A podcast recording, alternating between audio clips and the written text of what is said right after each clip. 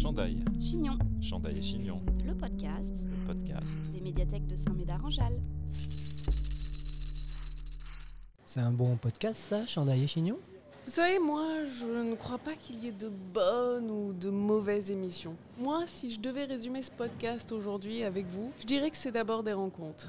Des gens à qui on a tendu un micro et qui partagent leur savoir, leurs interrogations sur des sujets de société. Et tu peux, tu peux l'écouter peut-être à un moment où tu es seul chez toi. Et c'est assez curieux de se dire que les hasards, les rencontres forgent un beau projet. Parce que quand on a le goût, le goût de la chose, quand on a le goût de la chose bien faite, le beau geste, parfois on trouve le bon interlocuteur en face, je dirais le miroir qui vous aide à avancer.